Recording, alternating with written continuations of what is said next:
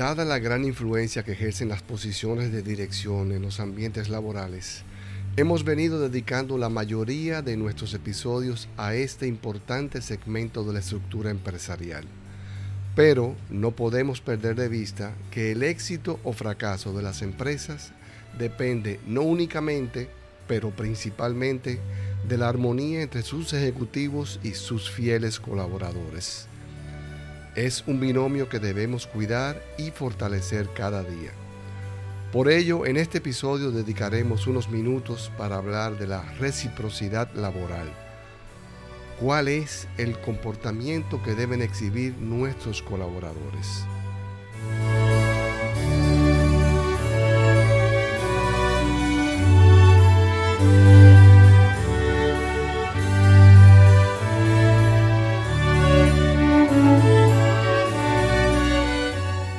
Comencemos por mencionar las principales características que deben modelar un buen contribuidor individual. Respeto, una actitud positiva, entrega, responsabilidad, organización, deseo de aprender, capacidad para resolver problemas, ser eficiente, inspirar confianza, adaptabilidad, integridad y una que está muy de moda en estos días, ser resilientes. Y esta última no la menciono porque esté de moda, sino por la importancia que reviste en un ambiente tan cambiante y hostil como el que viven las empresas de hoy.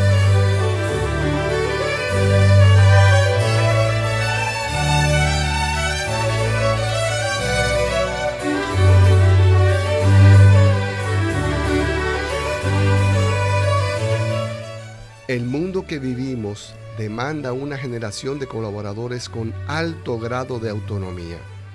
Los tiempos de los supervisores vigilantes de cada detalle o movimiento de su equipo de trabajo quedaron en el pasado.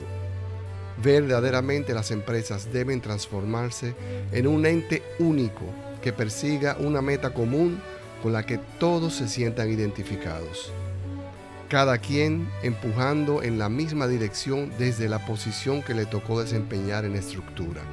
Se requiere de mayor colaboración y un genuino deseo por ofrecer productos y servicios que realmente agreguen valor a los clientes. Productos de los que todos en la empresa se puedan sentir orgullosos. Solo así lograrán que sus colaboradores se levanten cada día deseosos de acudir a ella para seguir aportando al mundo a través de su trabajo.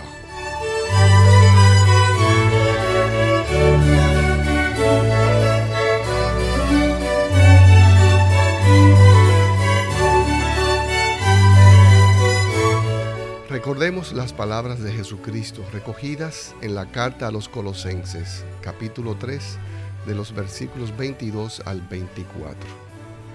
Siervos, obedezcan en todo a sus amos de la tierra, no solo en presencia del patrón o para ganar su consideración, sino con sencillez de corazón, porque tienen presente al Señor.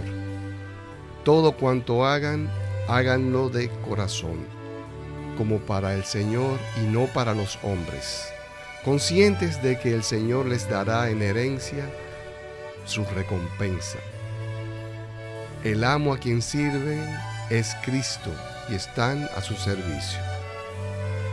Sí, yo sé que lamentablemente todavía quedan muchos que desempeñan posiciones gerenciales, pero no cuentan con las capacidades y empatías requeridas para la posición.